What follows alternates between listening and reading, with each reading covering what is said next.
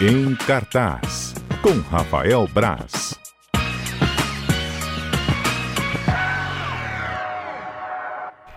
Rafael Braz, nosso comentarista de cinema e séries. Toda quinta-feira o Rafael traz boas dicas aqui pra gente, né, Rafael? Tudo bem? Boa tarde, Mário. Boa tarde, ouvintes. Tudo bem, e você? Você tá bem mesmo, Rafael? Sua voz tá estranha.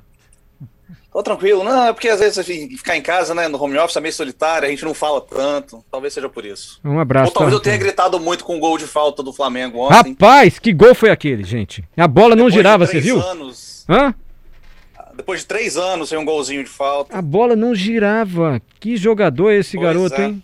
O, como é o nome dele mesmo? Andreas, hein? Craque. André, Andreas Pereira. Melhor filme ou série de futebol que você já viu, envolvendo futebol? Ted Laço, sem dúvida. Ted Laço, série do, do Apple TV Plus. Sem dúvida alguma. Ted Lasso? Futebol é muito difícil. Ted Laço é o nome, né, do- de um técnico do fictício, de um time fictício da Eu vi, Inglaterra. não.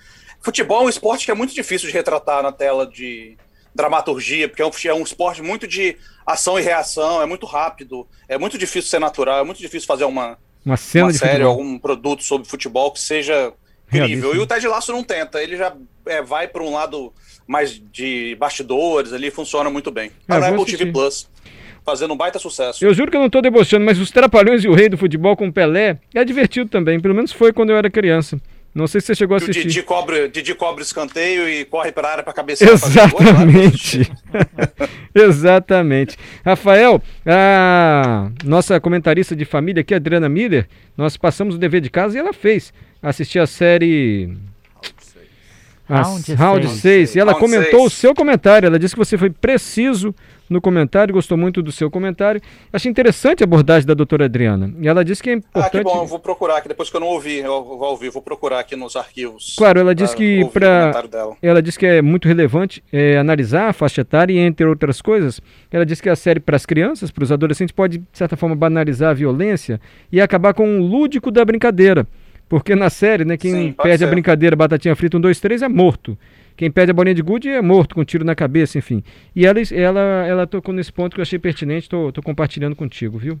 É o que a gente falou semana passada. né? Exatamente. Tem, tem uma classificação etária, eu acho que é importante ser observado isso também. O que, que você recomenda pra gente hoje, assim, para esse fim de semana? Hoje, já que a gente está falando de outro outro comentarista, vou até citar um outro comentarista, meu querido amigo Felício Molinari, do Pensamento Cotidiano, Uhum. que eu ouvi há as duas semanas o quadro dele, vocês discutiram o filme da, da Suzanne von Richthofen, né? E depois eu fui conversar com ele acerca do que eu, do que eu vi no quadro. E eu falei com ele que, para mim, uma solução boa para os filmes seria trazer as duas histórias e trazer uma terceira história, que, como eles queriam ficar. É, se ater aos depoimentos, poderia ser o depoimento do irmão da Suzanne von Richthofen, do Andreas também, que é o depoimento que é considerado mais próximo da verdade. O, existe, né, no, no- na- o cinema já fez isso no Rashomon, até usei como exemplo o Rashomon, que é um clássico da Akira Kurosawa, é, então é, não é uma, não seria uma coisa muito absurda.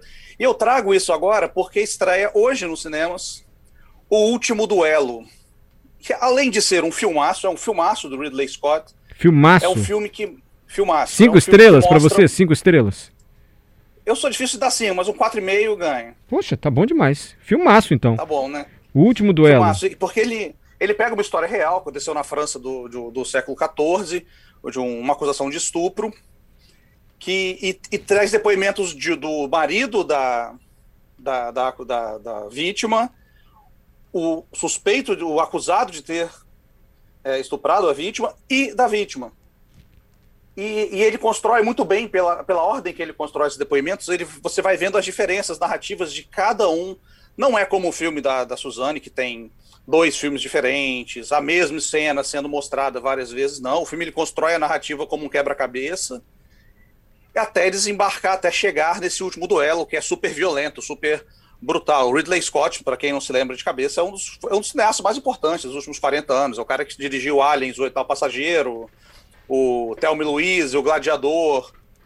Então é um cara que entende muito bem desse tipo de, de narrativa. E é um filme super estrelado, tem o Matt Damon como um dos protagonistas, o Adam Driver, Ben Affleck, que também escreve o roteiro do filme, a Jodie Comer, que é uma das atrizes mais promissoras, assim, não é nem promissoras mais, né, já é uma das mais relevantes dessa nova leva, a atriz do Killing Eve. Quem é o Matt E é Damon muito mesmo? legal. Tô tentando lembrar. Matt Eu- Damon, Matt Damon. O nome É, é Perdido em pessoa? Marte. Ah, tá, já sei. O. Tá, o. Aquele super de ação. com Borne, cenas- Identidade, Identidade Borne. Ele, ele, é. Isso, ele mesmo. Uhum. E o filme é muito legal, muito bem construído, uma aula de narrativa mesmo, de como contar uma história sem pressa. É um filme longo, tem duas horas e meia, mas é uma aula de como contar uma história sem pressa, criando no espectador uma ansiedade para chegar no tal duelo que dá título ao filme. Por enquanto é exclusivo dos cinemas, eu acredito que daqui a uns 45 dias, como tem sido, ele deve chegar é, ao Star Plus, talvez. É um filme da Disney, Disney é Fox, agora Fox, é Disney, mas é não é Disney, não tem aquela coisa da Disney. É um filme super pesado, super é, violento em alguns momentos, mas é, a Fox é da Disney, né? Então ele deve chegar a algum serviço de streaming, mas por enquanto só nos cinemas. O último duelo. Vale muito a pena conferir. O Gente, último duelo. É, Rafael está dando 4,5. Pra ele dar mais de 3,5 para um filme é muito difícil. Então deve ser um filmaço. O último duelo. Que tô- isso, não, exagero, É exagero, verdade, não é assim, você é não. muito exigente pra filme. Mas o último duelo, 4,5 deve ser um filmaço. Eu tô doido ainda pra assistir o do 007 novo, que você comentou semana passada. Então já Gostei temos... muito, gostei, achei bem legal. Você falou, então já temos duas opções no cinema: o último duelo e o novo do 007. Mas dois filmes longos, hein? Vai com paciência, né? Dois filmes longos, exatamente. É. Na TV, Rafael, alguma série? Pra quem quiser pegar em casa. É, série essa semana tem uma estreia hoje, que é uma adaptação do.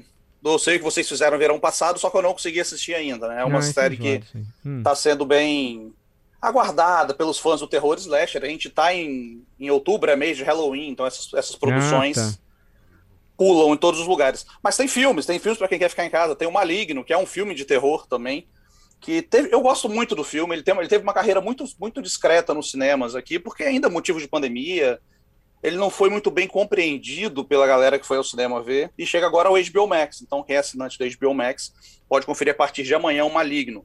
O Maligno é filme do James Wan. James Wan é o cara que fez o Invocação do Mal, depois fez Velozes e Furiosos, fez Aquaman. Então, é um diretor bem, bem amplo. E agora ele volta para o terror, num terror bem absurdo. Umas histórias que caminha pelo sobrenatural, mas depois você vê que não é bem aquilo, tem umas viradas bem absurdas. E ele vai para um lado meio as pessoas falam que é até involuntário, mas pode, não é involuntário, né? Um diretor desse naipe não faria uma coisa involuntária. Porque às vezes é quase constrangedor o que você está vendo, mas é muito divertido. Eu não vou dar spoiler aqui agora, mas sei que vou É constrangedor porque é, é- Porque você não acredita que ele está fazendo aquilo. Você fala, caraca, ele não vai fazer isso. Aí ele vai e faz aquilo e fala, nossa senhora. Porque manjada, Somente assim, é você- muito clichê?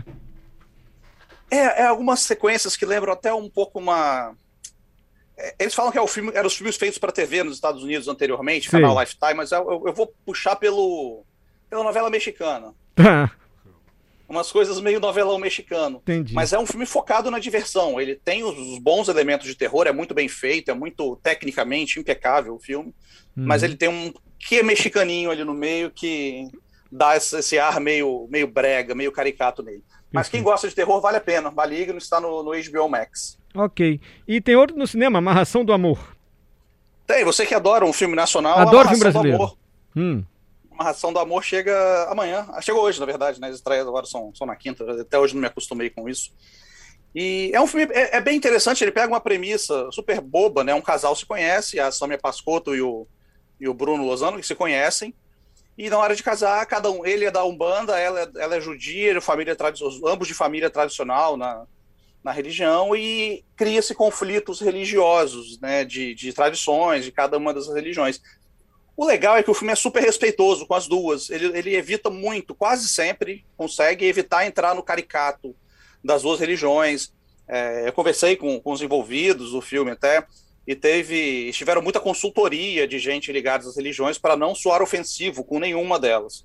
Sim. Então é quase sempre consegue. Tem alguns momentos que dá uma derrapadinha ali e vai pro, pro lugar comum dessas, dessas comédias, tudo. Mas é interessante, porque a comédia de religião, de costumes religiosos, é muito tradicional no cinema americano. Os judeus fazem isso há, há décadas, né? Ou Eles criam humor em cima deles mesmos. E o Brasil não tem tanto essa, essa É. pegada. Então, é uma, é uma. É um filme arriscado. Eu acho que ele, ele vai acabar não indo tão bem no cinema. Eu acho que ele seria muito melhor numa plataforma de streaming, por exemplo. Ele teria né, um boca a boca, é um filme confortável, estrutura de comédia romântica. Funciona bem, quem gosta de filme nacional pode ver, os atores são bons, o Ari França e Cacau Protássio como os pais ali estão ótimos. Vale a pena, é bem divertido. Mas então espera chegar no streaming que vai, vai ser divertido do mesmo jeito. Ah, mas eu vou enfatizar o último duelo. O Rafael deu 4,5, filmaço. Gostei muito. É a expressão muito do, legal. do Rafael Braz. Rafael, vai passar, amigo, a pandemia, você vai voltar presencialmente aqui. Ânimo, tá bom? Não, eu tô, eu tô animado. Eu acho que é mais o jogo de ontem mesmo. Pô, mas você tá, você tá feliz? Você é Flamengo ou você é. Sou é, Flamengo, Juventude? óbvio. Mas você tá meio desanimado porque o Flamengo ganhou? É porque o Atlético ganhou também, né? Não, é a voz que tá desanimada só. Ah, você só a voz que tá muito. gasta do, pelo gol de falta. Rafael, fique com Deus, tá? Obrigado, hein? Então, Mário, você também. tarde. Abraço, Rafael Braz, nosso comentarista de cinema.